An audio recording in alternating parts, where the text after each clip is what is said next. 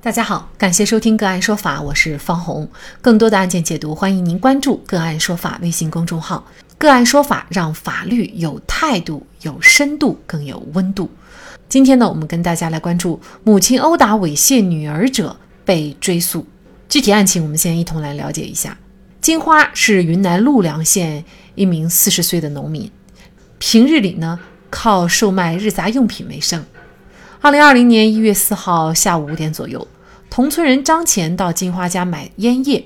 张钱见金花不在，趁他的小女儿一人在的情况下，对女孩实施了强制猥亵。金花外出归来后，发现女儿被欺负，就用木棒对张钱实施殴打。经司法鉴定，张琴的损伤等级为轻伤二级。为此，公安机关指控金花涉嫌故意伤害罪，向陆良县人民法院提起了公诉。殴打猥亵女儿者轻伤，母亲是否要担责？就这相关的法律问题，今天呢，我们就邀请重庆百君成都律师事务所刑事中心主任王万琼律师和我们一起来聊一下。王律师您好，你好，方红。呃，非常感谢王律师哈。像金花呀。他这种行为，有些人认为呢，他属于正当防卫。那么您认为他的这个殴打的行为算不算是一种正当防卫呢？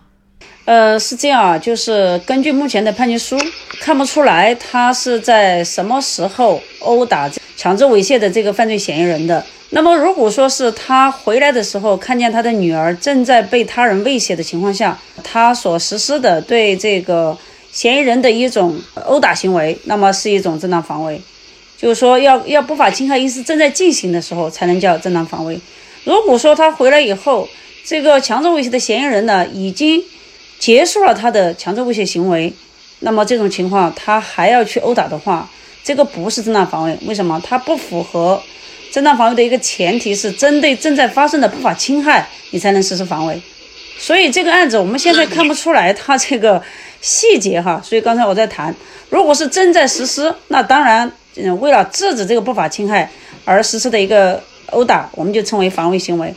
呃，那么如果说不是这样的，已经结束了、完成了，甚至已经逃离现场了，呃，他这样子对嫌疑人的事后的一种殴打行为，那就可能要涉嫌构成故意伤害。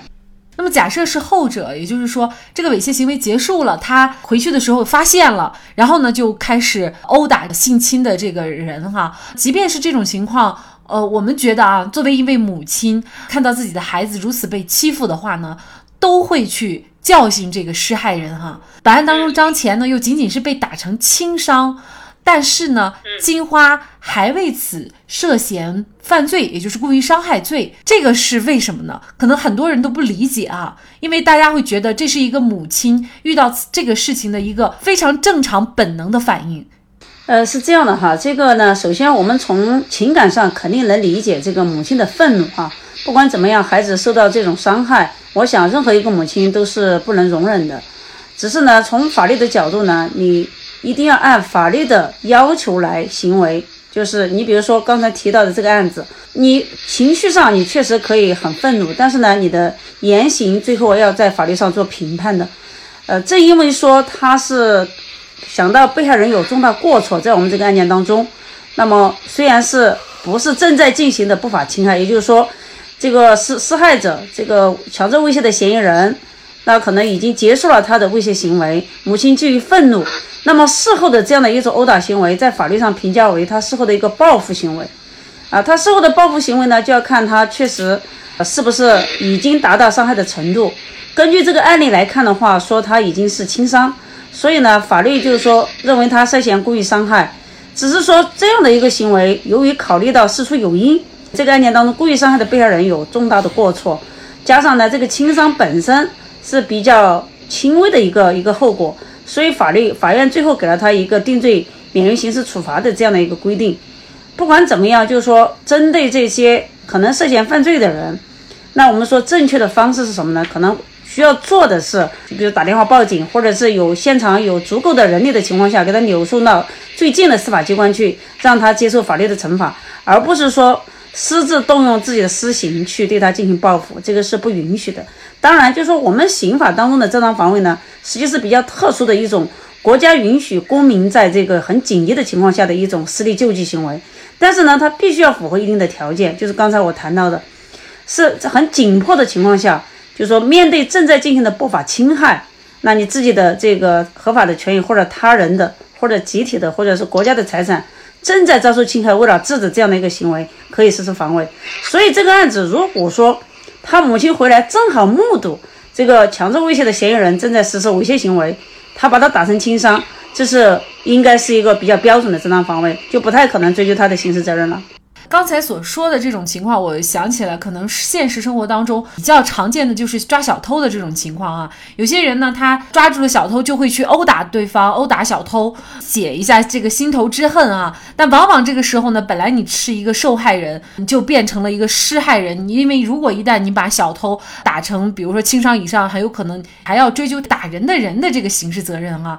可能这个道理是一样的，只不过是在本案当中，因为受欺凌的这个对象和行为。呢，确实，我们很多做母亲的是无法控制的，但是还是要告诉大家，就是一旦遭遇这种情况，那么最理智或者说最合法的方式呢，就是要报警啊，或者是扭送。那么这个案件呢，最后就是陆良县人民法院判决金花呢，她是构成故意伤害罪的，但是呢，却免于他的刑事处罚。那么为什么会构成犯罪还免于处罚呢？这个是在我们法律上啊，是有一个很明确的规定，就是针对这个情节显著轻微、危害不大的，可以不认为是犯罪，不给予这个刑事处罚。无论是刑事诉讼法的规定，还是刑法都有相关规定。啊，如果我没有记错的话呢，是应该是刑诉法的十六条第一项和这个刑法的这个但书条款哈十三条的但书条款。那么就是刚才我提到的，虽然行为本身具有这个社会危害性或者刑事违法性。但是呢，它的后果综合来评判的话，情节比较轻微，所以这种情况下呢，就不认为是犯罪，可以免于刑事处罚。当然，这个案件说实话哈，从我个人认为，其实检察院在审查起诉的时候，其实是可以考虑不一定诉到法院的。为什么呢？因为我们检察机关在审查起诉阶段呢，它也有一个权利叫什么呢？不起诉。不起诉的情形就是有一种情形叫微罪不起诉，就是轻微的犯罪行为。检察院可以酌定不起诉的，那这样的话，那其实比呃送到法院去，可能对这个母亲来讲更有利一些啊。毕竟不管怎么样，你送到法院去，呃，还是给你定了罪嘛，你故意伤害罪名还是成立嘛。因为这个案子很特殊，所以他判决书上也写的很明确。第一呢，只是轻伤；第二呢，被害人有重大过错。在这种情况下，那所以说虽然定了故意伤害罪，但是呢，免于刑事处罚。这个案件呢，让我想到了张扣扣案和于欢案。张扣扣因为小的时候目睹自己的母亲被打死，长大成人后呢，就将打死自己母亲的一家人杀害，最终被判处死刑。于欢目睹自己的母亲被侮辱，就摸着水果刀乱刺，导致一人死亡，两人重伤，还有一人轻伤，最终被判处故意伤害罪或有期徒刑五年。在情感上，很多人对他们的行为表示理解、同情，甚至是支持。但是要相信，恨会挑起事端，毁灭自己；而爱能战胜一切，融化一切。好，在这里再一次感谢重庆百君成都律师事务所刑事中心主任王曼琼。那更多的案件解读以及呢我们的线上视频讲法内容呢，欢迎大家关注我们个案说法的微信公众号。另外，您有一些法律问题需要咨询，都欢迎您添加幺五九七四八二七四六七这部手机号的微信号向我们进行咨询，我们会将您的问题转给我们专业资深的律师进行解答。好，感谢您的收听，我们下期节目再见。